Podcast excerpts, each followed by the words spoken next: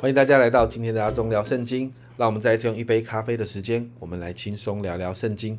今天要来读哈巴谷书的第三章。那昨天读完一到二章的时候，哈巴谷先知在第二章上了他的守望楼，听完神的回应之后，在第三章就开始了他的祷告。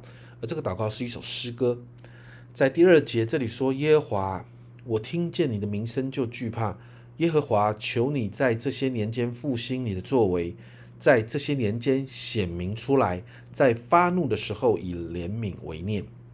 这段经文中，先知哈巴谷听到第二章神要做的事情的时候，他就开始惧怕，一直在祷告。祷告当中就提到神，你在审判的当中，神你在发怒的当中，神你在兴起你的作为的当中，神求你以怜悯为念。接着你看到二。从第三节到第七节，先知就描述神荣耀的显现。在经文里面提到神从提曼、从巴兰山呐出来，就代表神是普世的神，神可以从列邦来，而且神荣耀的光辉照耀在那个地方，神有大能，他可以施行瘟疫病症的审判，甚至神的大能可以影响大自然，好像过去神大显神机的日子一样。所以在第七节提到的那个古山跟米甸啊，他们本来是游牧民族，而且是强盗啊。那他们面对神的审判的时候，就用这两个好像一个代表，就是面对神的审判的时候会战惊、会惧怕。接着八到十一节就谈到神好像大能的战士，那个能力甚至可以影响到大自然的现象。而十二到十五节谈到神显现的目的，在十二节这里说：“你发愤恨，通行大地。”发怒气责打列国，如同打粮。这里用打粮的行动来形容，这个打粮好像牛在踹鼓一样，将那个糠皮从麦穗当中分出来。而神也是这样，把恶人分开，施以刑罚，然后来保护属他的百姓。所以十三章就提到神要拯救百姓，要打破家长的头。这个家长的头谈的是巴比伦，神要审判巴比伦。所以十六到十九节。先知哈巴谷知道接下来要发生的事。十六节说到：“我听见耶和华的声音，身体战惊，嘴唇发战，骨中朽烂。我在所立之处战惊，我只可安静等候灾难之日临到，犯境之名上来。”面对接下来哈巴谷先知知道要发生的这个事情，就是巴比伦军队要来。犹大南国犹大要灭亡等等这些事情，其实我们在耶利米书里面我们看得非常的清楚。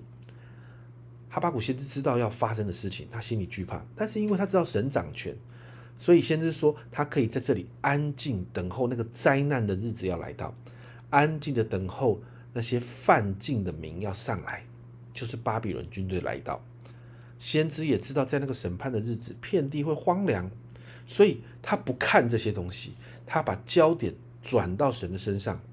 所以，因此你看到先知当焦点转到神身上的时候，先知他就可以做到我们很熟悉的宣告和赞美。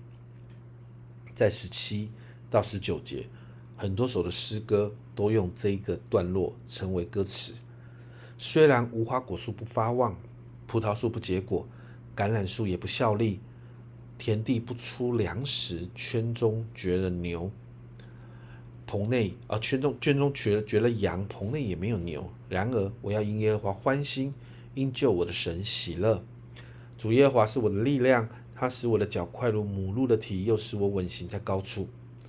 你知道，在这个荒凉的状况，可以因神欢心，乃是因为神是我们的力量，是我们在患难中可以有力量。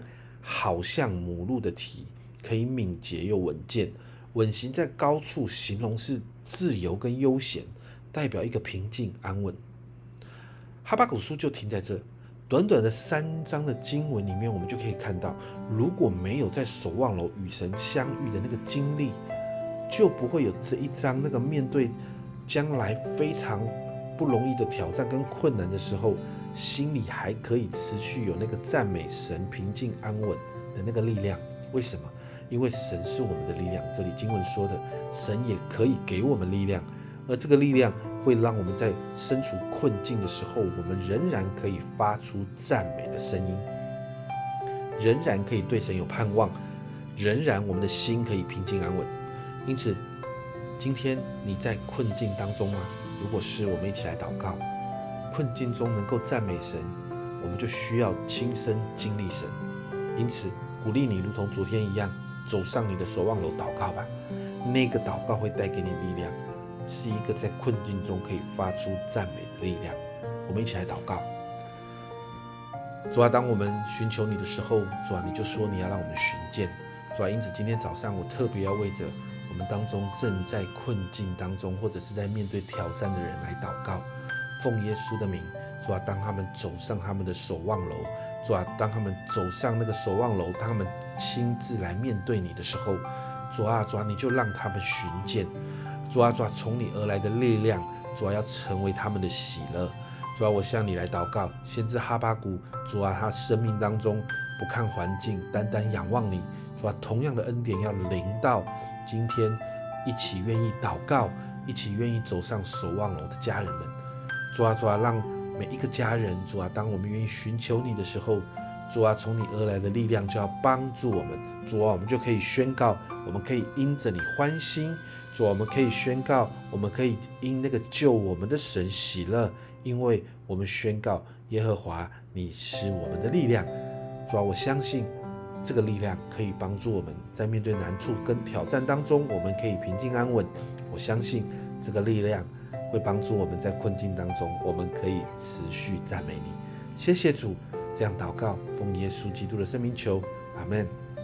家人们，困境当中。我们要有赞美的力量，而这个力量是从神来的。这个力量是在守望楼上面遇见神所带来的。这是阿忠聊圣经今天的分享。阿忠聊圣经，我们明天见。